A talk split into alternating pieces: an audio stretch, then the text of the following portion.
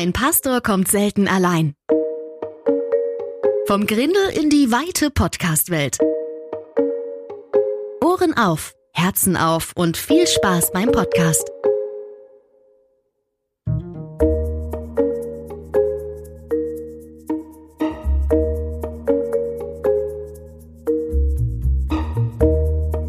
Und hier ist euer Gastgeber Sascha Gunjewitsch. Unser Predigtthema, ihr seht es, heißt heute wahre Freiheit. Freiheit ist ja ein ganz komplexer, schillernder Begriff. Ihr kennt wahrscheinlich alle diese berühmte Schrift von Luther, die Freiheit oder von der Freiheit eines Christenmenschen. Und in dieser Schrift geht es darum, dass er sagt, um es ganz kurz zusammenzufassen, ein Christenmensch ist ein freier Herr über alle Dinge und niemandem untertan. Und dann zugleich auch ein Christenmensch ist ein dienstbarer Knecht aller Dinge und jedermann untertan. Es geht also hier um das Spannungsverhältnis zwischen befreiendem Glauben und dienstbarer Liebe. Die Predigt wird heute auch davon handeln, aber nicht jetzt über Luther, sondern der Predigt liegt Paulus zugrunde. Und zwar der Brief an die Galater. Und den Predigtext möchte ich euch jetzt vorlesen. Es ist ein etwas längerer Text. Es ist aus Galater 5, die Verse 1 bis 15. Da heißt es, zur Freiheit hat uns Christus befreit. Bleibt daher standhaft und lasst euch nicht wieder unter das Joch der Sklaverei zwingen. Lasst es euch von mir, Paulus, gesagt sein. Wenn ihr euch beschneiden lasst, wird euch das, was Christus getan hat, nichts nützen. Ich weise jeden, der sich beschneiden lassen will, noch einmal mit allem Nachdruck darauf hin. Mit seiner Beschneidung verpflichtet er sich, das ganze Gesetz zu befolgen. Wenn ihr versucht, mit Hilfe des Gesetzes vor Gott gerecht dazustehen, habt ihr euch aus der Verbindung mit Christus gelöst und euer Leben steht nicht mehr unter der Gnade. Wir hingegen warten auf die Gerechtigkeit, die Gott für uns bereithält. Und diese Hoffnung verdanken wir dem Geist Gottes. Sie ist uns aufgrund des Glaubens geschenkt. Denn wenn jemand mit Christus verbunden ist, spielt es keine Rolle mehr, ob er beschnitten oder unbeschnitten ist. Das Einzige, was zählt, ist der Glaube. Ein Glaube, der sich durch tatkräftige Liebe als echt erweist. Ihr kamt so gut voran. Wer hat euch nur davon abgebracht, weiterhin der Wahrheit zu folgen? Die Argumente, mit denen man euch überredet, kommen nicht von dem, der euch zum Glauben ruft. Denkt daran, die kleinste Menge Sauerteig genügt, um den ganzen Teig zu durchsäuern. Doch im Vertrauen auf den Herrn bin ich zuversichtlich, wenn ich an euch denke. Ich bin überzeugt, dass ihr die Dinge genauso sehen werdet wie ich. Derjenige allerdings und diejenigen, die euch verirren und irreführen, werden ihre Strafe nicht entgehen, ganz gleich, wer sie sind. Mir, liebe Geschwister, wird unterstellt, ich würde immer noch verkündigen, man müsse sich beschneiden lassen. Wenn das zutrifft, warum werde ich dann noch verfolgt?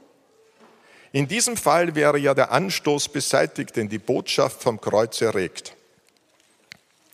So sollen doch jene Leute, die euch aufhetzen, so konsequent sein und sich nicht nur beschneiden, sondern auch gleich noch kastrieren lassen. Geschwister, ihr seid zur Freiheit berufen. Doch gebraucht eure Freiheit nicht als Vorwand, um die Wünsche eurer selbstsüchtigen Natur zu befriedigen, sondern dient einander in Liebe. Denn das ganze Gesetz ist in einem einzigen Wort zusammengefasst, in dem Gebot, du sollst deine Mitmenschen lieben wie dich selbst. Wenn er jedoch wie wilde Tiere aufeinander losgeht, einander beißt und zerfleischt, dann passt nur auf, sonst werdet ihr am Ende noch einer vom anderen aufgefressen.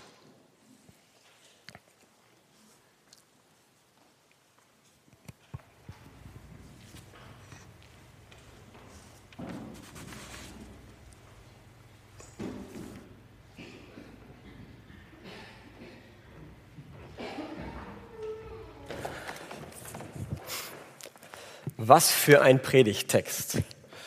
Da geht's richtig zur Sache. Da wird auf der einen Seite von Liebe gesprochen und auf der anderen Seite hat man das Gefühl, Mensch, Paulus, du nimmst aber kein Blatt vor den Mund. Die sollen sich nicht nur beschneiden, wenn sie das wollen, sondern sich gleich alles abschneiden, wenn sie so weit gehen möchten, dass sie sich einschränken wollen. Also seine Freiheit geht echt weit. Warum dieses Predigtthema? Wir haben verschieden, nicht verschiedene, wir haben gerade einige Wochen und Monate hinter uns, die uns zeigen, wie verschieden, wie unterschiedlich wir innerhalb unserer eigenen Kirche sind. Wir hatten gerade im Mai erst die Delegiertenkonferenzen in Friedensau des Süddeutschen und des Norddeutschen Verbandes. Und da haben wir schon gemerkt, allein an der Frage der Frauenordination wieder, ob es überhaupt eine Möglichkeit gibt, dass wir als Verbände jemals zusammenkommen können. Weil das so ein paar Punkte gibt, die, wo, die wir anders sehen, die wir unterschiedlich sehen. Und dann die Frage ist, wenn wir Sachen anders sehen, gehören wir dann noch zusammen? Aber wer sich dann bisschen, paar Monate später die, den Blickwinkel noch ein bisschen erweitert und dann ist die Generalkonferenz gewesen und merkt, uff, also wir sind eine kleine Insel. Das, was wir hier so machen, wird in der ganzen Welt noch mehr anders gesehen. Also die überwältigende Mehrheit würde große Fragen haben an, an dem, ob überhaupt Frauen was zu tun haben, wie man gekleidet ist, was wir essen. Ähm, und ich meine jetzt nicht Schweinefleisch oder so und, und die Getränke, sondern auch wie, vegan. Also die Fragen sind sehr groß. Und ähm, wahre Freiheit, das Thema, war mir wirklich wichtig, es anzusprechen, ähm, weil ich glaube, dass auch gerade unsere Kirche einen Weg geht, wo es enger wird. Merken wir vielleicht hier nicht in Hamburg? Vielleicht nur leicht, aber es wird sehr stark gerade gesagt, mit den Leuten, die etwas anders sehen, das sind keine richtigen Adventisten. Das wird stark formuliert, auch von unserem Präsidenten. Und selten sollte man von Podium Position ergreifen, aber ich glaube, und das ist auch wichtig zu sagen, wir sind Geschwister, auch wenn wir etwas anders sehen. Aber wir dürfen auch klar sein, und das werde ich gleich mit dem Predigtext auch zeigen, ähm, wir dürfen auch klar sein und sollen es auch, dass wir uns nicht einschränken lassen sollten über Überzeugung, zu denen wir gekommen sind, die wir leben, aus der Freiheit, die uns Christus gegeben hat und die nicht einfach nur von uns selbst gekommen ist, weil, weil wir einfach nur Lust haben.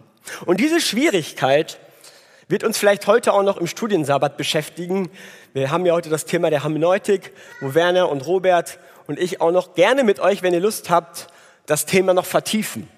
Weil es ist eine Frage auch bei uns, wenn wir im Bibelgespräch sind, wie gehen wir mit unterschiedlichen Positionen um und warum kommen wir überhaupt zu unterschiedlichen Positionen? Heute werdet ihr das auch ein bisschen in diesem Predigtext sehen, aber zuvor erstmal eine persönliche Frage. Wie lebst du dein Glauben? Deinen persönlichen Glauben. Und nicht, wie sollte irgendjemand anders ihn leben? Was, wie lebst du ihn? Wie sieht dein Alltag aus? Deine Woche? Was sind für dich Kraftquellen? Momente, wo du auftankst, wo du Begegnung mit Gott hast und sagst, boah, von denen hätte ich gerne mehr. Sind das Momente in Gemeinschaft mit anderen? Sind es Momente, wo du ganz alleine bist, in Abgeschieden, Abgeschiedenheit? Manche gehen auf, wenn sie studieren und einen Text nach dem anderen lesen und merken, boah, da ist ja echt viel rauszuholen und nehmen sich noch mehr Literatur dazu und durchforschen es oder hören sich Vorträge an. Manche in der Musik, im Lobpreis, einige in der Natur.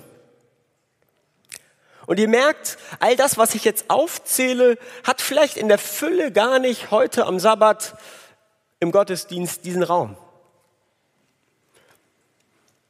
Du hast Verantwortung für deinen Glauben und die Dinge, die dir wichtig sind, auch die Begegnung mit Gott, sie selbst zu suchen. Wenn du weißt, dass du in bestimmten Momenten offener bist, mehr auf Gott hörst oder ihn vielleicht mehr verstehst, dann gibt es hier kein Papa oder keine Mama, die dir sagt, jetzt, hab, jetzt gehst du aber mal wieder in dein Kämmerlein, machst die Tür zu und betest mal eine Stunde. Sondern dann wirst du als mündiger, erwachsener Christ für dich selbst sorgen.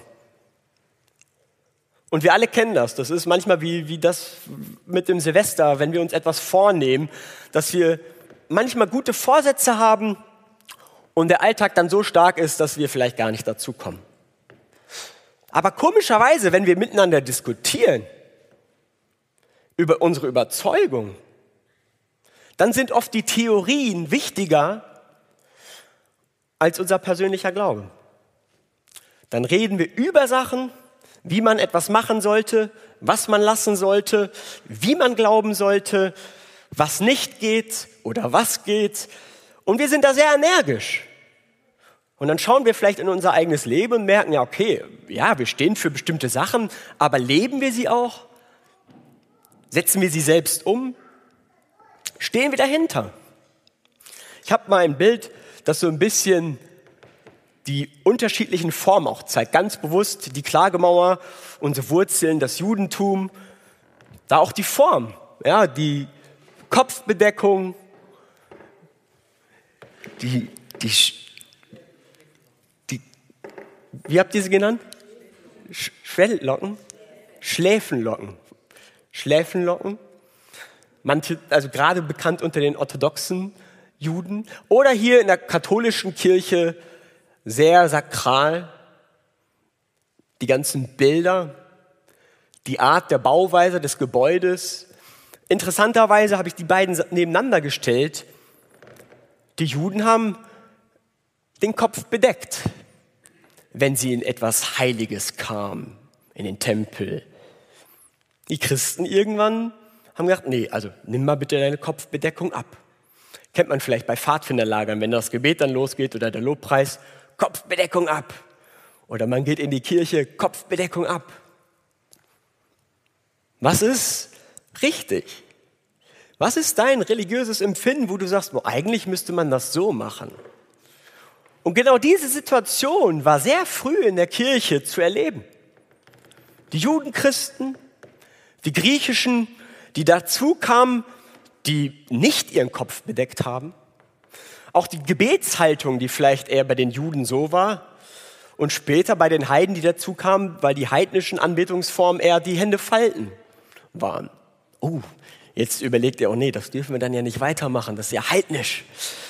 Verschiedene Formen, die ihren Ursprung aus ihrer Kultur hatten. Da, wo, wo man herkam, das, was man gewohnt war, und wie ist damit der Glaube umgegangen? Wie ist damit ein Paulus umgegangen? Musste das alles abgelegt werden? Und gab es nun eine christliche Kultur, die immer gleich war? All diese Fragen haben damit zu tun und dieser Text, den wir heute miteinander durchgehen werden, geht genau in diese Richtung. Ich werde aber, bevor, bevor wir nochmal in den Abschnitt gehen, den Robert vorgelesen hatte, einen Kontext aufzeigen. Und zwar ist der am Anfang in Galater 2 zu finden. 4 und 5. Ja, die Frage der Beschneidung wäre gar nicht erst aufgeworfen worden, hätten sich nicht einige Leute, die sich als Brüder ausgaben, in die Gemeinde eingeschlichen, um uns und unsere Freiheit in, in Christus Jesus auszuspionieren. Sie wollten uns zwingen, ihre jüdischen Vorschriften sklavisch zu befolgen. Doch wir weigerten uns, ihnen auch nur einen Augenblick nachzugeben, denn wir wollten, dass die Wahrheit der Botschaft bei euch bleibt. Also Paulus schreibt den Galatern, ich lasse das mal stehen, schreibt den Galatern hier, weil er mitbekommen hat, Mensch, da ist was bei euch passiert. Da kommen welche in eure Gruppe und die wollen, dass ihr sklavisch die Vorschriften, die jüdischen Vorschriften lebt. Und damit ist nicht einfach nur ein bisschen was gemeint, es hängt sich dann auf an der Beschneidung. Aber wenn man von den Vorschriften, von den jüdischen Vorschriften redet, was er da nennt, dann hat Paulus da viel mehr im Sinn als später nur die Beschneidung. Ich habe ein paar Beispiele mal aufgeführt. Also es geht um die Verhaltensweise, die Reinheitsrituale, den Kleidungsstil. Mischfasern ist vielleicht manchen ein Begriff. Speisen, koscher, was wir ja auch gar nicht machen als Adventisten. Versammlungsarten, Tempel, Häuser, Gebetshaltungen, Abfolgen im Gottesdienst, Beziehungen und Freundschaften außerhalb der Gemeinschaft. Und damit ist gemeint gewesen, wen darfst du überhaupt treffen? Mit wem solltest du dich lieber nicht treffen? Da hatten die Juden, die Juden ein ganz, eine ganz andere Herangehensweise, die sich ferngehalten haben von anderen Nationen. Und plötzlich die anderen haben gesagt, nee, wir, wir sind jetzt, wir treffen uns mit allen. Das sind ja unsere Freunde. Wir missionieren, wir gehen zu allen Völkern. Und die Juden, nee, wir, wir, wir halten uns davon fern. Also da sind plötzlich Welten aufeinander geprallt. Und einige haben jetzt gesagt, nee, wir müssten uns hier an all diese Vorschriften weiterhin halten. Sklavisch. Genau so. Und Paulus tritt dem hier vehement entgegen. Er sagt, hier bleibe ich jetzt nicht ruhig. Hier sage ich jetzt nicht, dass die Liebe das erduldet und sagt, okay, jetzt, wenn es euch schadet, dann werden wir mal Rücksicht nehmen und dann lassen wir das. Er geht sogar so weit, wenn ihr, wenn ihr Vers 11 lest, also Kapitel 2, Vers 11 habe ich jetzt hier nicht drauf, doch als Petrus nach Antiochia kam, musste ich ihm offen entgegentreten und ihn ernsthaft zur Rede stellen, denn das, was er tat, war falsch. Also hier merkt man plötzlich, wow, hier eskaliert der Konflikt mit Petrus. Vielleicht habt ihr das ja manchmal gehört, dass es diesen Konflikt mit Petrus und Paulus gab. Der Galaterbrief beschreibt ihn in der Spitze. So ein öffentliches Angehen findet man selten. Normalerweise setzt sich Paulus dafür ein, dass Petrus und er beide gleich sind, beide unter Christus und dass man keine Parteiung machen soll. Was war hier passiert?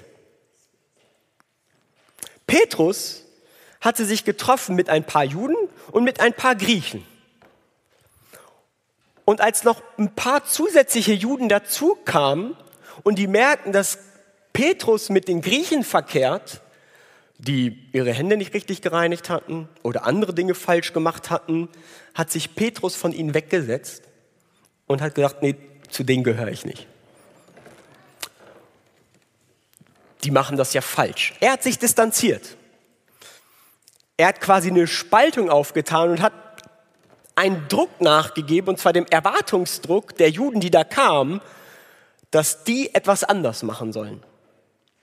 Er hat gedacht, oh ja, also wenn ihr das jetzt anders machen würdet, dann ist alles in Ordnung, dann kann ich bei euch sitzen. Aber sonst nicht. Und Paulus sagt ihm, Petrus, das kann es doch wohl nicht sein. Du kannst ihnen doch nicht den Druck auferlegen, dass sie jetzt das machen müssen, was nicht mal du in Gänze tust. Also lest gerne die, die Verse. Da sagt der Mensch, also das ist dann Vers 14, wenn du als gebürtiger Jude die jüdischen Gesetze hinter dir gelassen hast und wie ein Nichtjude lebst, warum verlangst du dann von diesen Nichtjuden, die jüdischen Gesetze zu befolgen, die du aufgegeben hast? Also anscheinend hat selbst Petrus schon einige Gesetze hinter sich gelassen von den Reinheitskulten, sie nicht mehr praktiziert und plötzlich aber erwartet, dass das die Griechen machen sollen. Wir als Adventisten passen da ja perfekt rein. Wir sind ja echt einige der wenigen Christen, die sich echt noch mit diesen Gesetzen auskennen. Und, und wir meinen, weil wir die Speisegesetze halten, dass wir koscher essen. Boah, da würde jeder Jude sagen, Mensch, also mir dreht sich im Magen um. Also so einen Teil des Gesetzes zu nehmen ne, und so einen anderen Teil einfach wegzuschieben, wer, wer, wer, wer bildet ihr euch ein, dass ihr seid? Und was tragt ihr da überhaupt für Klamotten? Und wie jetzt? Ihr trinkt jetzt nach und nach als Adventisten Kaffee? Im Grindelkaffee? Also wo, wo machen wir jetzt die Grenze? Also wir können hier im offenen und liberalen Deutschland sagen, okay, ich kann manches nicht ertragen, irgendwo ist jetzt die rote Linie. Es ist jetzt bei, bei Cola, bei Kaffee, beim schwarzen Tee. Also all diese Fragen oder bei der Art, wie wir Gottesdienst feiern, wie wir das Bibelgespräch machen, welche Musik wir spielen. Musik ist ein großes Thema.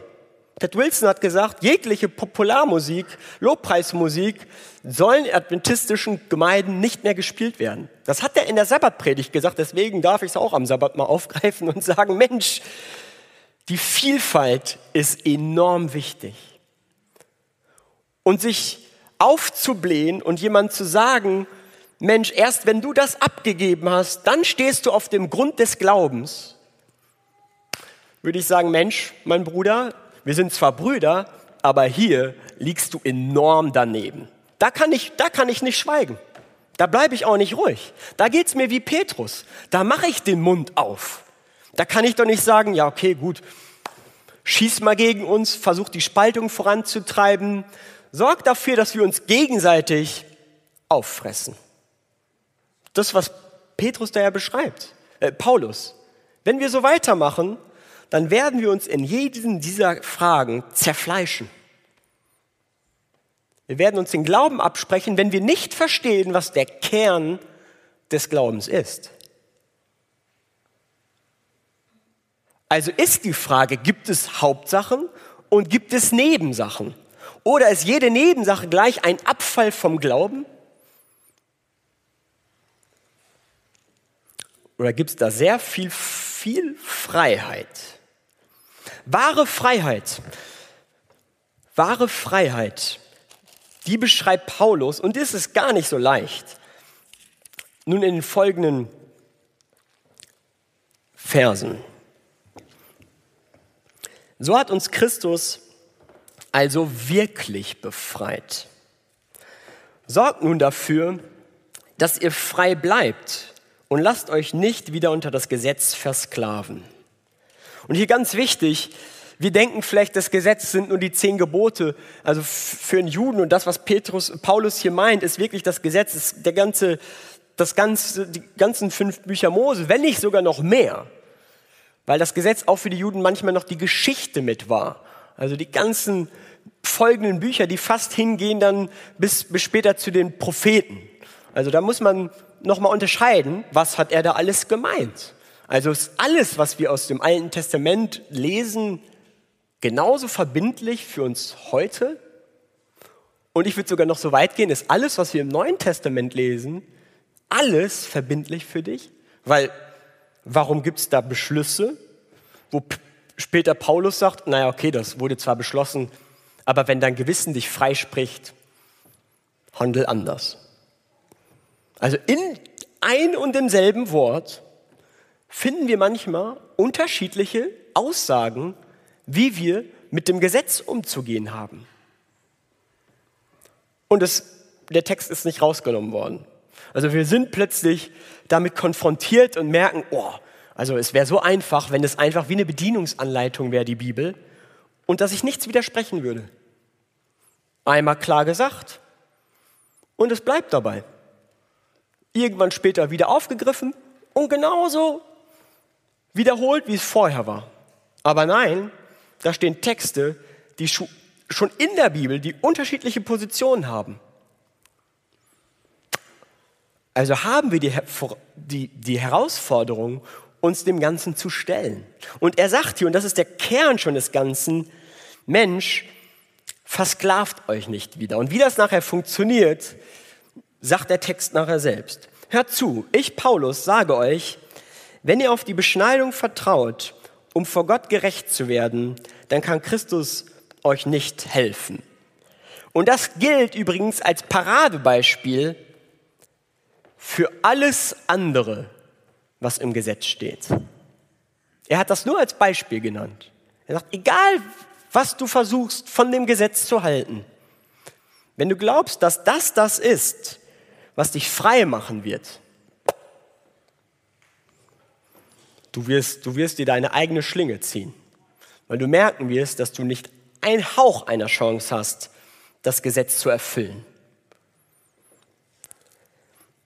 Ich wiederhole es. Wer sich beschneiden lässt, der muss sämtliche Vorschriften, sämtliche Vorschriften des Gesetzes erfüllen. Denn wenn ihr durch das Gesetz von Gott bestehen wollt, seid ihr von Christus getrennt und aus Gottes Gnade gefallen. Wir dagegen glauben und erwarten durch den Geist, dass sich die Hoffnung erfüllt, die Gott uns verheißen hat. Denn wenn wir unser Vertrauen auf Christus Jesus setzen, fragt Gott nicht danach, ob wir beschnitten oder unbeschnitten sind. Entscheidend ist der Glaube, der sich in der Liebe zeigt. Und das ist jetzt mal ein ganz wichtiger Text. Wie verstehst du, dass sich der Glaube in der Liebe zeigt? Heißt das, dass, dass wir mit allen Sachen, dass wir immer auf den anderen zugehen sollen? Dass wenn jemand sagt, Mensch, boah, das fällt mir jetzt schwer, dann mache ich für dich, lasse ich bestimmte Sachen oder tu sie. Und es geht hier um den Glauben, den persönlichen Glauben. Wisst ihr noch das erste Bild? Wie lebst du deinen Glauben? Wie lebst du deine Beziehung zu Gott? Und jetzt sagt jemand, das, wie du das machst, stört mein Glauben. Das irritiert mich, das macht mir Angst. Mir würde es helfen, wenn du deinen Glauben anders lebst. Und als lieber Christ wäre das doch gut, wenn du das dann machst. Weil dann liebst du mich. Ist schön, ne? wenn man die Liebe zum anderen werfen kann. So, du sollst reagieren und deine Liebe zeigen, indem du für mich etwas machst. Schon sehr interessant, dass das schon sehr am Anfang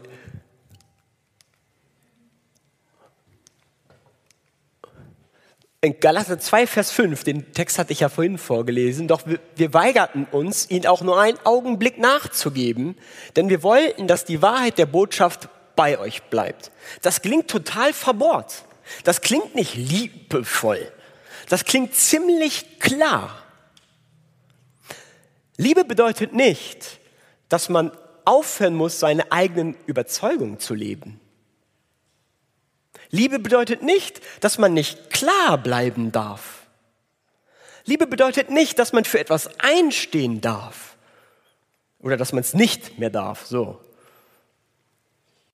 Liebe zeigt sich, so würde es glaube ich, Paulus sagen, indem ich dir deine Freiheit lasse und nicht forder, dass du dich umstellst.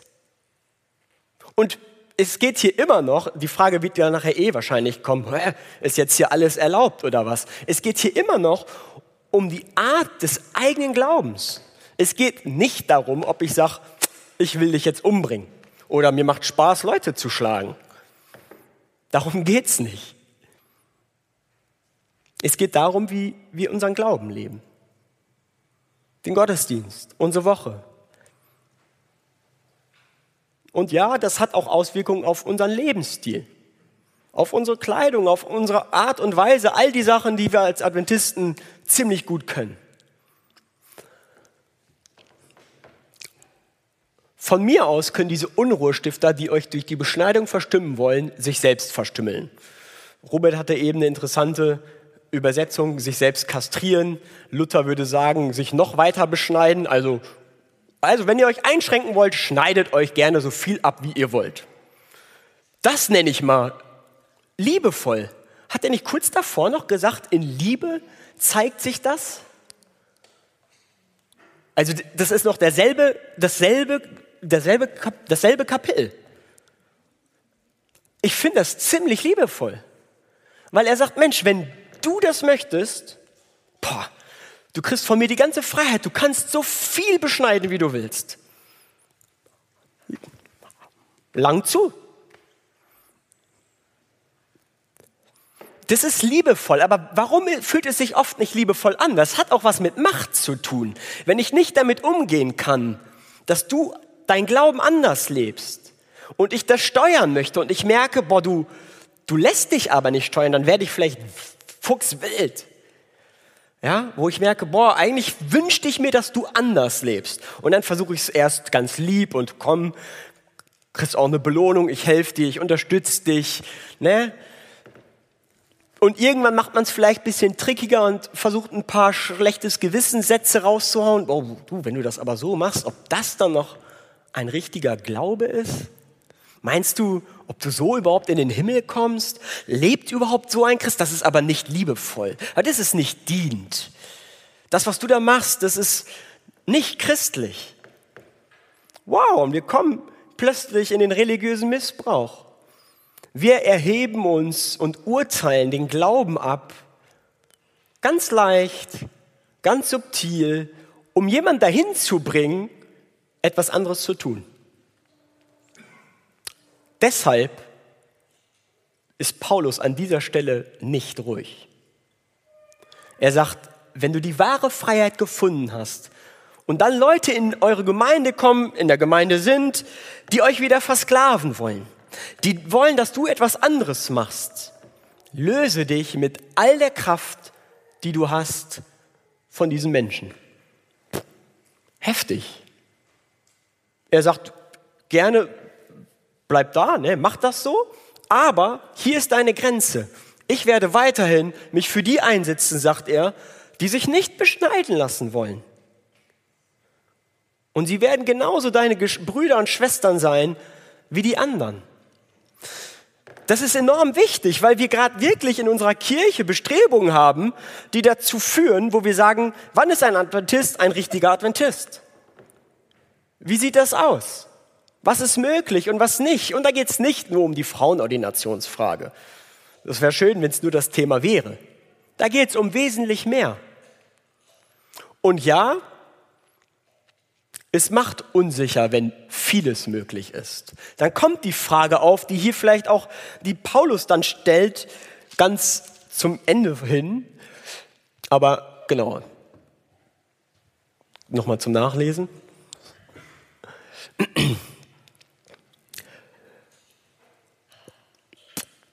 Vielleicht diesen Gedanken noch, bevor ich zu dem, zu dem letzten Vers gehe. Genau, in, einem, in diesem Streit hier geht es darum, dass einige von den anderen erwarten, ihren, an, ihren Glauben anders zu leben, bestimmte Vorschriften oder jüdische Vorschriften einzuhalten. In solchen Situationen, wo wir das eben versuchen, ähm, nehmen wir den anderen die komplette Freiheit. Und er geht dann so weit in Vers 13, dass er sagt, wahre Freiheit und Liebe lässt den anderen und ihren, den, den oder die andere ihren Glauben auf seine oder ihre Weise leben. Und woran, woher nehme ich das? In Vers 13, ihr seid berufen, liebe Freunde, in Freiheit zu leben, nicht in der Freiheit eurer, eurer sündigen Natur nachzugehen, sondern in der Freiheit einander in Liebe zu dienen. Und da ist genau das mit erwähnt. Manche denken vielleicht, was, aber wenn du komplett frei bist, dann kannst du ja machen, was du willst. Und das ist so ein Nebensatz, den er nur sagt. Er sagt, Leute, wenn ihr die Angst habt, dass es darum geht, dass ich die Freiheit erlaube, um die sündige Natur hier Raum zu geben, darum geht's nicht. Es geht ihm die ganze Zeit darum, dass Leute Einfluss nehmen, wie du deinen Glauben lebst. Das ist der ganze Abschnitt, wie du deinen Glauben auslebst.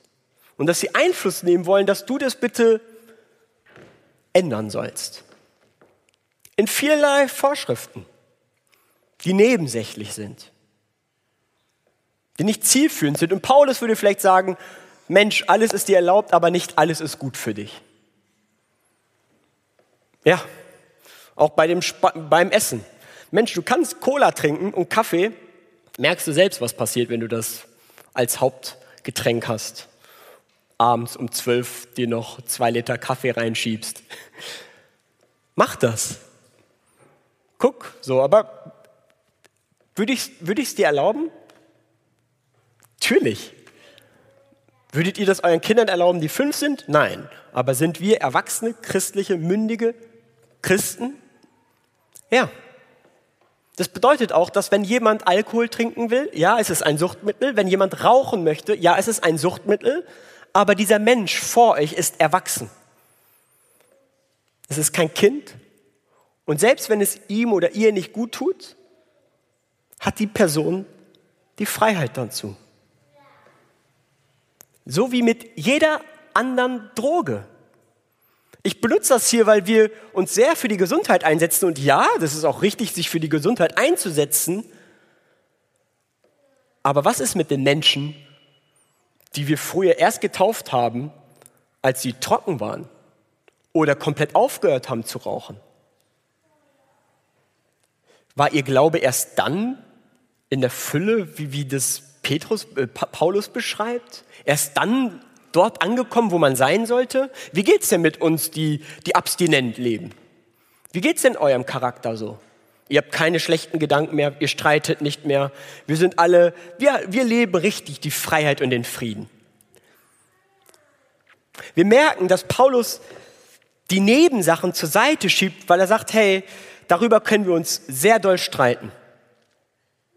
Aber das, was dich ausmachen wird, wie du befreit sein wirst, das ist deswegen, weil Jesus alles für dich gegeben hat. Weil er dich liebt. Jedes Haar, jede Falte, jeden Charakterzug, weil er mitgeht, obwohl er deine dunklen Seiten kennt und sagt, Mensch, ich werde aber mit dir unterwegs sein. Wie oft hat Jesus gesagt zu den Jüngern, Mensch, ihr habt es immer noch nicht begriffen? Hat er dann gesagt, ja gut, ihr habt es immer noch nicht begriffen, noch dreimal und dann seid ihr erstmal raus aus dem Team? Ja, wir können doch alle zwischendurch uns die Köpfe oder die Haare raufen, weil wir denken, oh Mann, ist es so leicht für die anderen zu wissen, wie leicht bestimmte Sachen sind, die uns leicht fallen, aber die Dinge, die uns schwer fallen und die anderen leicht. Und Paulus sagt, hey, haltet doch hier zusammen. Haltet doch hier zusammen. Ihr aber, Brüder und Schwestern, seid zur Freiheit berufen. Allein seht zu, dass ihr durch die Freiheit nicht dem Fleisch Raum gebt, sondern durch die Liebe diene einer dem anderen. Durch die Liebe diene heißt, wenn ich jetzt den Text verstehe, ich gebe dir deinen Freiraum. Ich trage deine Entscheidung mit. Dein Glauben, den du lebst, den gönne ich dir. Ich will ihn nicht einschränken. Ich halte ihn aus selbst wenn er mich herausfordert. Aber ich bleibe auch klar. Wenn du von mir forderst, dass ich Sachen anders machen muss, Mensch, dass ich mich in bestimmten Punkten einschränken soll, dann kriegst du von mir eine klare Antwort. Auch in Liebe. Beschneid dich so doll, wie du willst. Mach, was du möchtest. Aber beschneide nicht mich. Das sage ich dir in Liebe Manchmal muss man lauter werden, ne? kennt ihr vielleicht, wenn ihr euch streitet, so, dann wird man auch mal klarer. Ich glaube, das, was er da mit Petrus gemacht hat, da hat er gedacht, so, Petrus, jetzt reicht's auch mal. Lass die armen Griechen in Ruhe. So, die können nichts dafür.